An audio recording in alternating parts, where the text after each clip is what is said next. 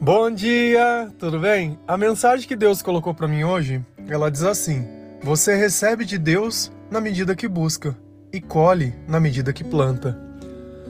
Senhor, tende misericórdia de nós. Perdoa, Pai, todos os nossos pecados, livra-nos de todo mal, nos afasta de tudo aquilo que não vem de ti. Nós agradecemos, Senhor, por tudo que tem feito em nossas vidas. Nós agradecemos pela Sua palavra, pelo Seu Espírito Santo por todo amor e por todo carinho. Nós te louvamos, nós te bendizemos, nós te amamos, pois somente tu, Senhor, é o nosso Deus e em ti confiamos. Se a gente notar, Deus ele sempre dá a oportunidade que a gente possa escolher. Escolher o que pensar, escolher o que fazer, escolher o que acreditar. Só que a diferença é que depende do que a gente escolhe, no final não acontece as coisas da forma que a gente gostaria. Porque o simples fato de eu querer não quer dizer nada. O simples fato de eu ter vontade também não quer dizer nada. Se a minha vontade estiver alinhado com a vontade de Deus, se eu faço bem, não esperando nada em troca, no tempo certo, com certeza as coisas vão sair da melhor maneira possível. Porque se Deus é amor, por qual sentido ele faria que alguém que ama fizesse algo da forma diferente daquilo que ele pensa ou acredita? A questão é: o tempo que demora para que as coisas aconteçam é determinado pelo quanto a gente insiste em viver da mesma forma e ter os mesmos caminhos e a mesma crença. Se a gente lê lá em 2 Coríntios 9, versículo 6, a palavra diz assim: Lembrem-se Aquele que semeia pouco também colherá pouco, e aquele que semeia com fartura também colherá fartamente.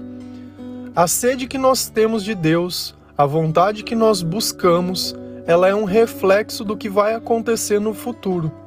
Então, se você tem o costume de gastar para Deus uma vez na semana que você vai na igreja, essa é a medida que você vai colher. Agora, se todos os dias você acorda e a primeira coisa que você faz é buscar o Senhor. Se você ouve louvor o dia inteiro, se você gosta de ver pregações, isso é muito diferente. E isso não quer dizer que isso vai substituir a igreja, porque uma coisa não substitui a outra, elas se complementam. Então não existe algo maior ou menor.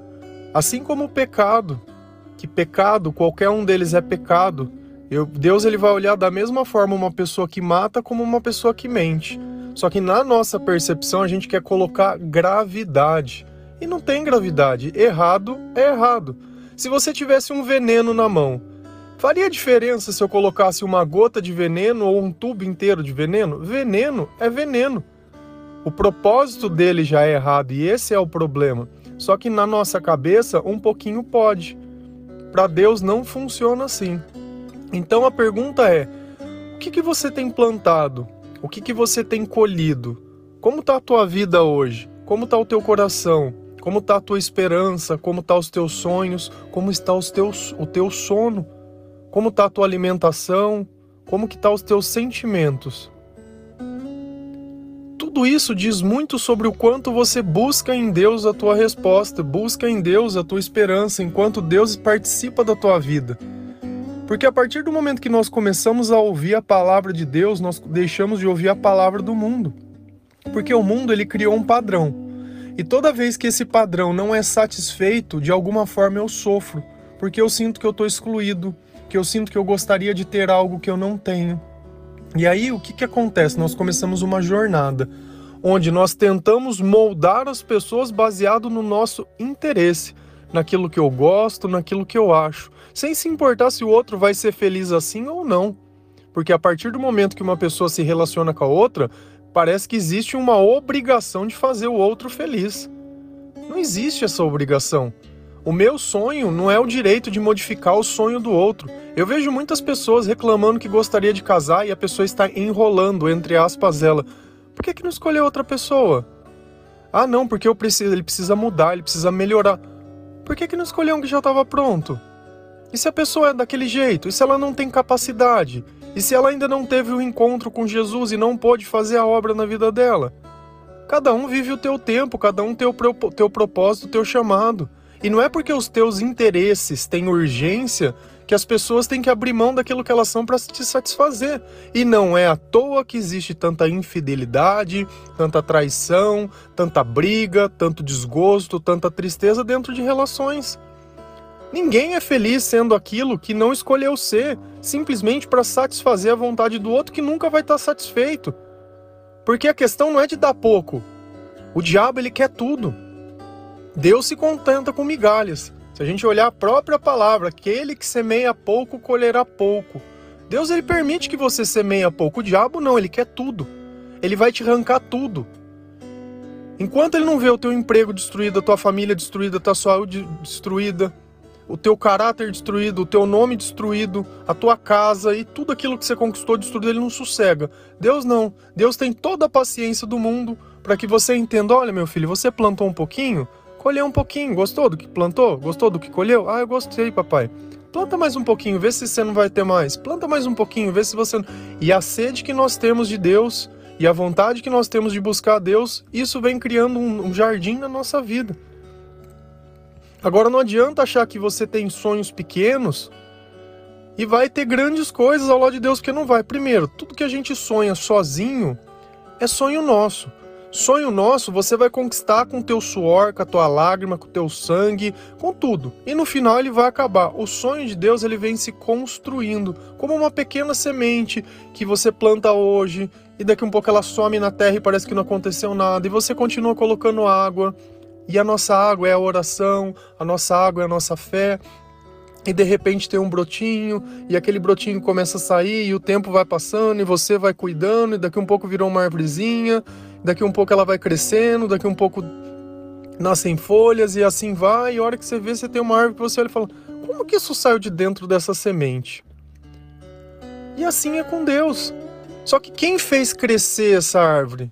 Foi Deus, não foi eu. É a mesma coisa que às vezes a gente tem dificuldade de entender.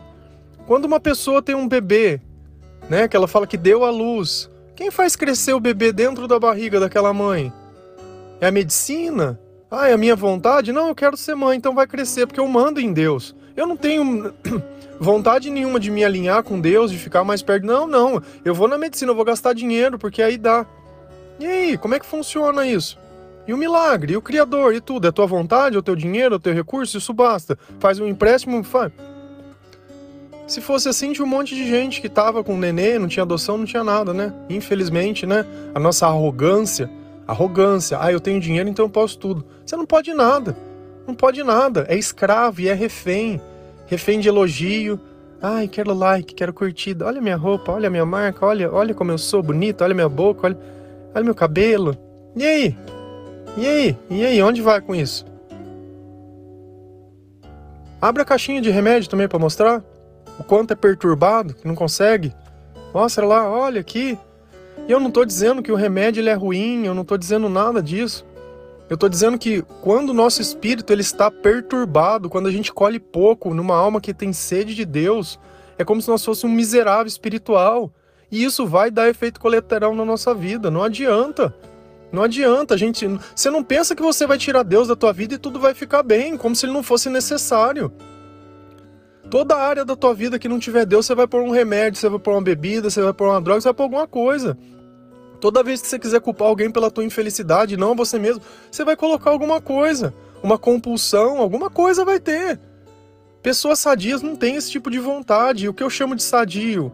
Em paz com Deus. É saber que Deus, ele é Deus. E você acha que dentro de nós não existe uma luta?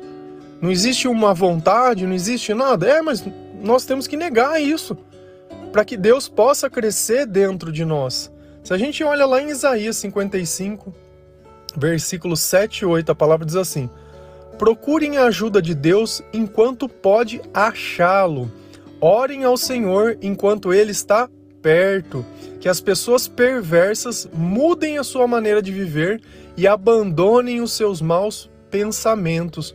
Voltem para o Senhor, nosso Deus, pois ele tem compaixão e perdoa completamente. Deus ele está perto, Deus ele pode ser encontrado Deus diz: orem. Orem é conversem. Conversem com Deus, exponha a Deus, mostre os teus pensamentos para Deus. Deus quer que a gente mude a nossa maneira de viver. E você acha que você vai chegar no céu vivendo do jeito que você vive. Se você não se sente perto de Deus, já tem uma resposta: é a maneira que você vive, é a forma que você fala, é os teus pensamentos serem maus. O tempo todo julgando, o tempo todo condenando, o tempo todo menosprezando. A ingratidão é um veneno para a alma do tamanho do mundo. Porque se eu não consigo ser grato a Deus que me deu a vida, como que eu posso ser grato por qualquer pessoa que faz qualquer coisa a mim? E aí, como que uma pessoa dessa pode ser feliz? Como que uma pessoa pode ser, ter sucesso? Sucesso que às vezes uma pessoa tem é subir pisando na cabeça de todo mundo. Depois chega lá em cima e fica sozinho. Pare e pensa numa coisa. Vamos pensar que você é um, você tem o direito de mandar qualquer pessoa que você não gosta para uma terra distante. E você não vai ter mais contato com essa pessoa e vai ficar todo mundo preso nesse lugar. Então vamos pensar que o primeiro dia você encontrou uma pessoa, ela, você olhou e falou: Ah, essa pessoa é muito feia. Ah, feia, não gosto de você não. Vai lá para essa prisão. Daqui um pouco você tá andando de novo, alguém disse uma coisa, você mandou para prisão, daqui um pouco você mandou para prisão e foi mandando todas as pessoas. Não perdoou uma pessoa sequer. Chegou um tempo que você olha a sua volta, você está sozinho e todos estão juntos presos dentro dessa prisão que você colocou. Será que isso muitas vezes não reflete a sua vida? Quando a gente vive sem o perdão, a gente vai acabar sozinho. E eu não sei por que, que você se acha melhor que as outras pessoas, que você merece mais que os outros.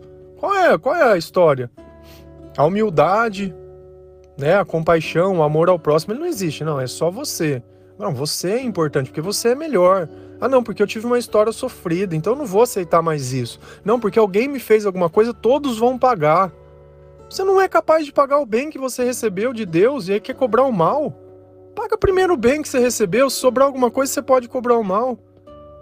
E é sempre essa ideia de que eu tenho direito. Que direito que você tem? O que, você acha que você fez demais para você ter direito de alguma coisa? Quanto Deus fala sobre humildade, servidão, amar o próximo, é dando que se recebe. Não, para você não. Não, não, não. E percebe que é esse pensamento mal que te leva pro buraco toda vez.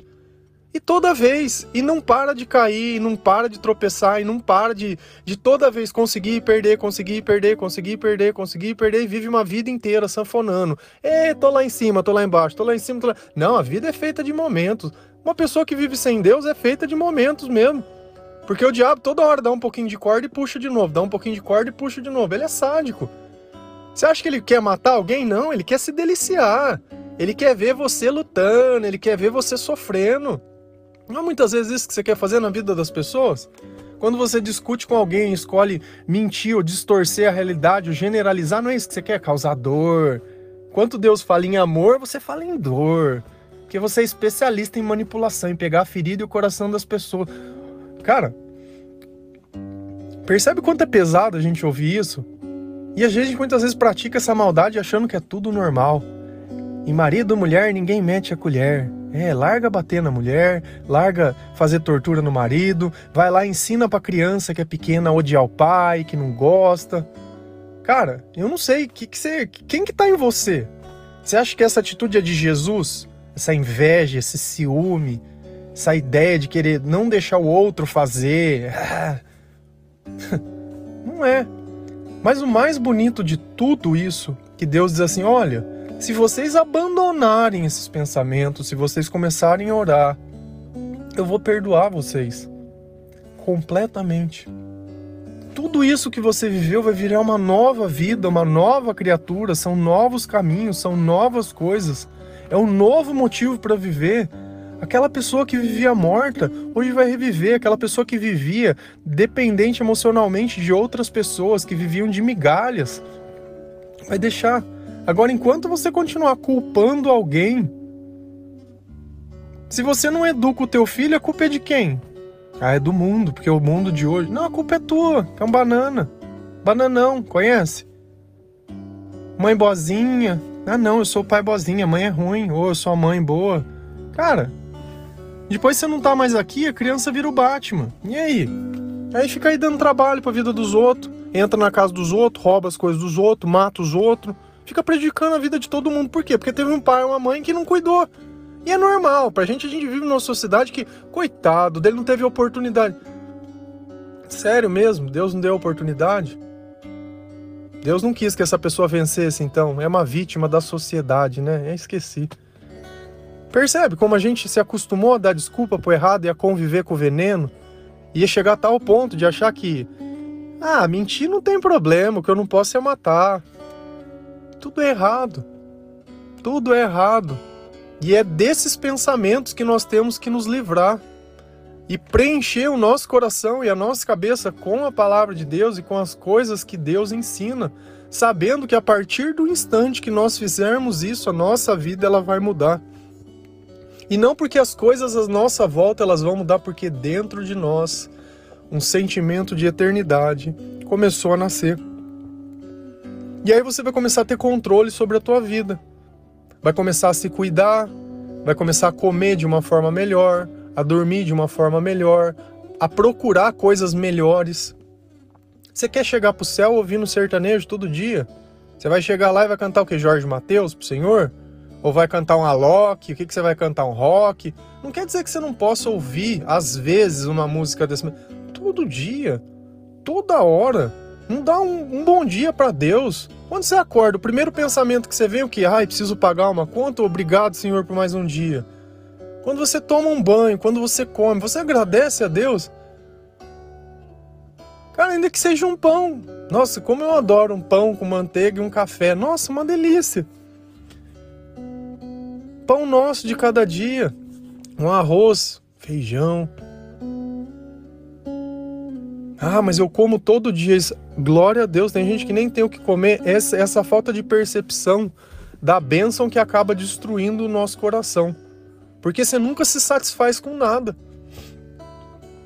Então, qual é o recado que Deus nos deixa hoje? Que é para a gente buscar Ele porque Ele permite se encontrar, que à medida que a gente plantar, a gente vai colher. E o mais importante de tudo, sem Deus nós não somos nada. Sem Deus nós não colhemos nada. Sem Deus toda busca é em vão. Simples assim. Amém? Que o Senhor possa abrir a tua cabeça e colocar um pouco de sabedoria. E no momento que você estiver fazendo qualquer coisa dessa que você conseguiu se encontrar, você lembre de Deus. E ainda que você se sinta fraco, diga: Senhor, me ajuda. Me ajuda que sozinho eu não consigo. Sozinho eu não posso. Sozinho eu não aguento. E eu duvido que Deus ele não vai vir te dar força, que ele não vai vir te consolar, que ele não vai vir estar com você, porque Deus deixou muito bem claro em Isaías: eu estou perto. Você só não me sente porque você não ora. Você só não vence porque você não me chama. E eu quero te perdoar. Por quê? Porque eu tenho compaixão. Tá nas tuas mãos. Tá cansado de colher pouco? Planta mais. Faça mais para Deus, louve mais, adore mais. Que Deus abençoe o seu dia, a sua vida, os teus caminhos e o teu coração. Amém?